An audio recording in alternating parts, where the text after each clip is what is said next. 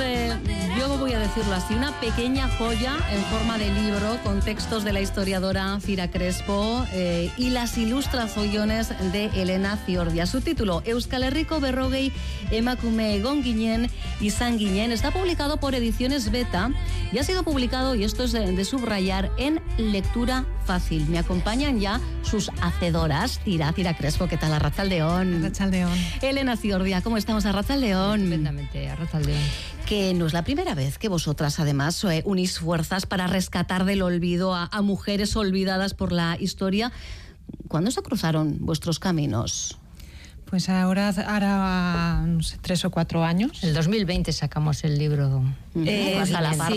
sí, un, un tiempo antes pues nos pusimos en contacto e hicimos con Chalaparta un libro parecido a este. No, parecido no. Era como Empezamos, más, eh, eh, es- ya era un formato, eh, es un formato ensayo, Exacto, eh, sí, ¿verdad? exacto. Allí pusimos toda la carne en el asador, por decirlo de alguna manera, y quisimos contar en el libro de Chalaparta que se titula Baguiñen eh, la historia del País Vasco a través de sus mujeres. El formato era un poco la idea que tenemos ahora en este libro, que es una mujer y un texto, o sea, una ilustración y un texto, pero ordenadas cronológicamente para ir a- aprendiendo pues la historia de Euskal Herria un poco a partir de sus mujeres. sí, digamos que eh, era eh, ampliar el relato que hasta ese momento nos, nos habían contado, eh, ¿no? Sí, un poco decimos, es que no se puede hacer his- buena historia sin contar con las mujeres. Entonces os ponemos ejemplos Exacto. de, de qué mujeres pueden aparecer en estas historias. Baguiñen, que después fue traducido al castellano también con el título La historia de Euskal Herria a través de sus mujeres. Y esta publicación que hoy tenemos en la mesa, Elena, comparte enfoque,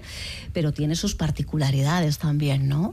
Sí, bueno, a ver, hemos querido hacer un libro que sea muy atractivo, de tal manera que las ilustraciones queríamos que fueran potentes, eh, eso, como digo, muy atractivas, con colores vivos, para ayudar a, a atraer eh, la atención del lector y que se quede en la página y que lea los textos, ¿no?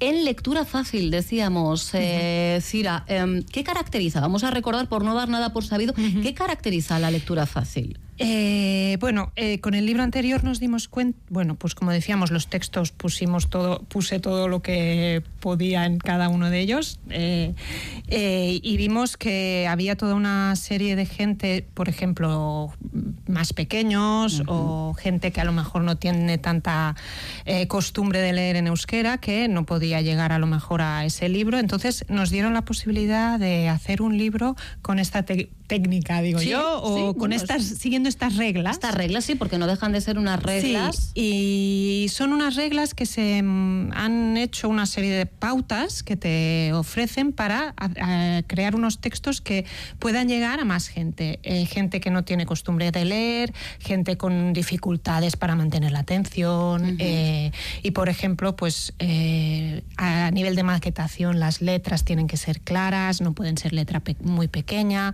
Y sobre todo, pues a nivel del el contenido, pues tienen que ser frases eh, claras, también eh, directas, sin muchas subordinadas. el, el tiempo hay que respetarlo, no puedes empezar a hablar de flashbacks o, complicar el relato. Y bueno. Eh, Como para mí ha ¿ha sido un reto? un reto muy bonito. Muy bonito. Yo soy una escritora, creo que tengo tendencia o intento, sobre todo porque escribo de historia. Entonces lo que tú quieres es que, que llegue a todo el mundo. Claro. Y he empezado a seguir, y, y siguiendo estas reglas, digo, a veces se ha creado un pequeño milagro. Y es que estos textos los está leyendo mis hijas de 9, 12 años y los está leyendo gente adulta.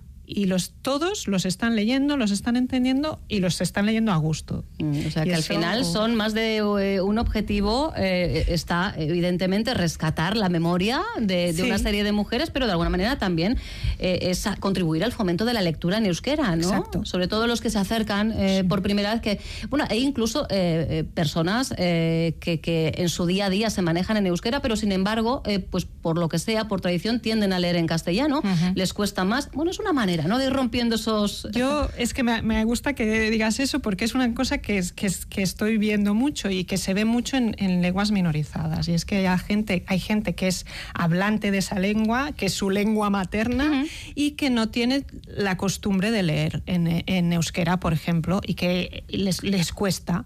Y bueno, pues yo quiero invitar a toda esa gente a, a que intente empezar por, por nuestro libro, porque además el contenido no es un contenido para niños, eh, o sea, quiero No, no, que no, todo el no. Le Un puede aprendizaje interesar. para de, de 0 a 99. Por poner, ¿eh? por acotar, por acotar. Y además ya en las primeras páginas eh, subrayáis que, que la lectura es un arma muy poderosa y que las mujeres además hemos sido muy conscientes de ello, Cira. Sí, el- desde el- la prim- esta entrada tenía muchas ganas de hacerla y, y un poco vengo a decir que no sabemos por qué, pero siempre, siempre hemos estado allí leyendo. Y hoy en día se puede ver perfectamente en los clubs de lectura, que somos eh, la gran mayoría, pero no es solo eso, si tú te pones a mirar en la historia, en los en cuadros, en imágenes, Sí, sí. hay la escena de una mujer leyendo Es es, muy Sí. habitual.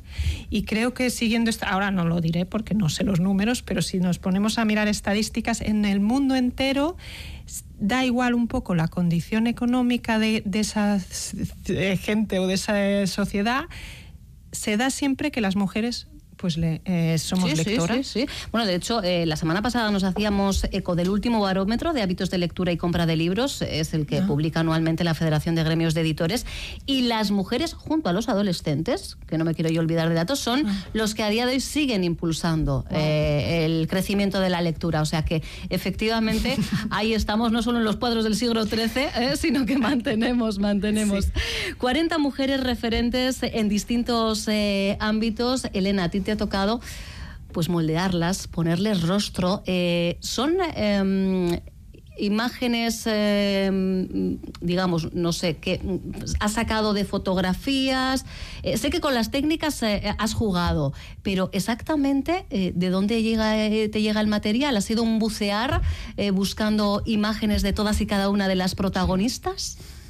Bueno, como digo siempre, gracias a Internet, pues las Amiga, cosas se han algo, algo tenía que son- darnos bueno, ¿eh? además de fake news y todas estas cosas. Sí, la información ahora está a un clic y es maravilloso. Pues sí, buscar fotografías lo- las que más me gustasen y luego utilizarlas para crear el personaje, para reflejar su mundo, ¿no? Y pues, por ejemplo, eh, la pintora Menchugal aparece en uno de sus cuadros. He cogido uno de sus cuadros y lo Ajá. he reflejado. Para contrastar, por ejemplo, cuando aparecen las mujeres, eh, las trabajadoras de la fábrica, que es un mundo más áspero, más... mm, Entonces he utilizado collage con cartulinas que tienen unos bordes más duros, que también intenta reflejar un poco más ese mundo, ¿no? Es una mujer que no tiene rostro, pero con su actitud vemos que es una mujer trabajadora, decidida en ese mundo, ¿no? Eh, bueno, pues eso, utilizar las distintas técnicas para dar la mayor riqueza posible. Y también con mis dibujos tenía que ayudar a, la comprensión del texto. Es decir, si estás hablando de una mujer que tiene un mundo más burgués o un- que está en una casa que tiene un nivel económico determinado, eso va a aparecer reflejado en, el- en la ilustración. Eh, por ejemplo, la escritora, que ahora mismo se me va a olvidar el nombre. Eh, Dame pistas y la buscamos a entre ver, todas. eh, ay, ama.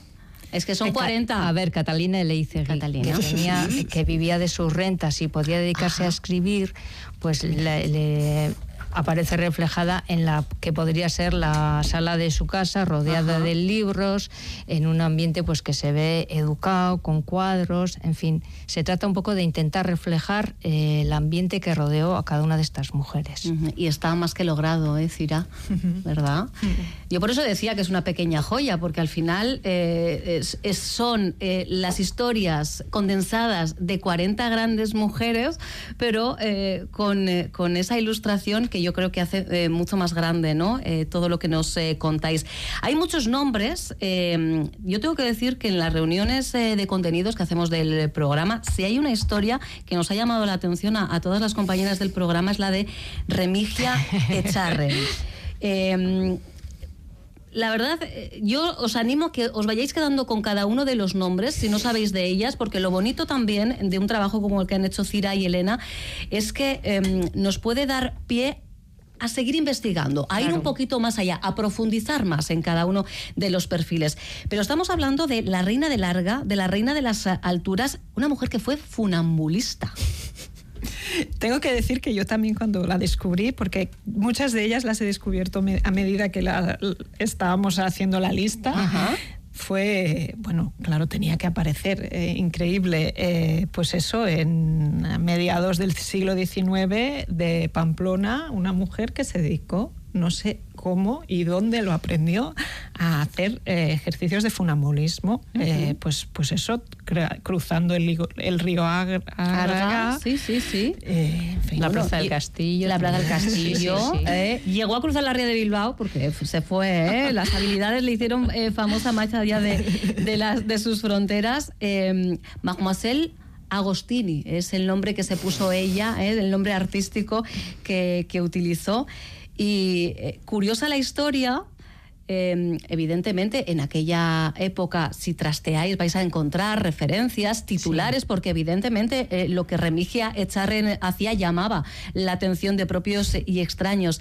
Y sin embargo, eh, si nos vamos al final de, sus días, pues lamentablemente eso que podía, que era pompa y boato durante un tiempo, nada que ver, ¿verdad? Pues supongo que el entorno no le debió ayudarnos, no, lo sé, ni, ni, ni, como en tantas otras biografías el hecho de ser mujer. En este caso eh, terminó eh, vendiendo lotería, pero bueno, eso no la sacó de la pobreza, ¿eh? y bueno, pues falleció olvidada como tantas otras, eh, porque es verdad que si algo tienen en común, más allá eh, de ser eh, mujeres, es que la mayoría de las protagonistas de este Euskal Herriko, Berrogue y Emakume, es que no tuvieron reconocimiento en vida y la mayoría tampoco es que, lo tuvieran tras su fallecimiento. Solo en los últimos años, quizá a base de, esfuerzos, pues hay quien ha logrado, pues no sé, poner nombre a una calle, a una biblioteca pero lo dicho, eh, nos remitimos a los últimos años.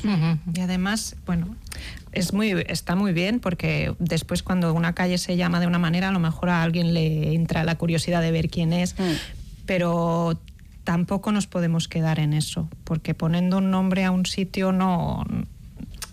Yo siempre reivindico que hay que ir a, a ver los, qué ha hecho esa mujer, porque pues, pues si una escritora tiene una calle tiene un nombre de una escritora, pues sería interesante que fuéramos a la biblioteca y encontráramos sus obras, que eso es lo que es aún difícil.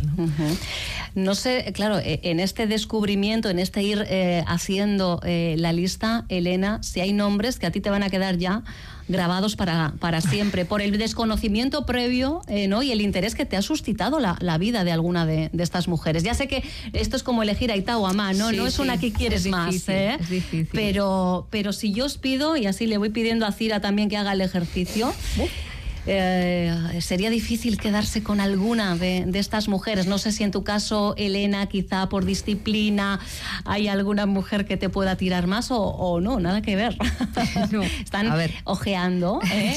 el, libro. Es que no sé qué es difícil, nombrar. ¿eh? Porque... Es difícil, porque yo, yo he dicho simplemente la que más me ha llamado la atención, que es Remigia de Zarren, pero es verdad que cada una de, las mujeres, de las 40 mujeres, tiene una historia más Yo, si queréis, empiezo ya. Venga, Cira. Así le le das tiempo a Elena, venga, va. todas son muy interesantes. Lo son, lo son. es que es así. Pero ¿eh? yo no sé, yo tengo que hablar de Tene porque es que hace poco he presenté un libro, he hecho un libro sobre Tene Mújica, eh, una pequeña biografía de sus últimos 20 años también en euskera. Y es una eh, escritora de Deva que, bueno, pues como tantas otras, ahora nadie, o sea, estamos intentando que la gente vuelva a acordarse de ella, pero sobre todo quiero hablar de ella porque para mí, imaginaros el ejercicio que ha sido cuando sabes tanto de una mujer. Claro, condensarlo. Poner eso en una página. Eh, que ya es un ejercicio eh, curioso en todos los casos, pero en este caso fue un poco...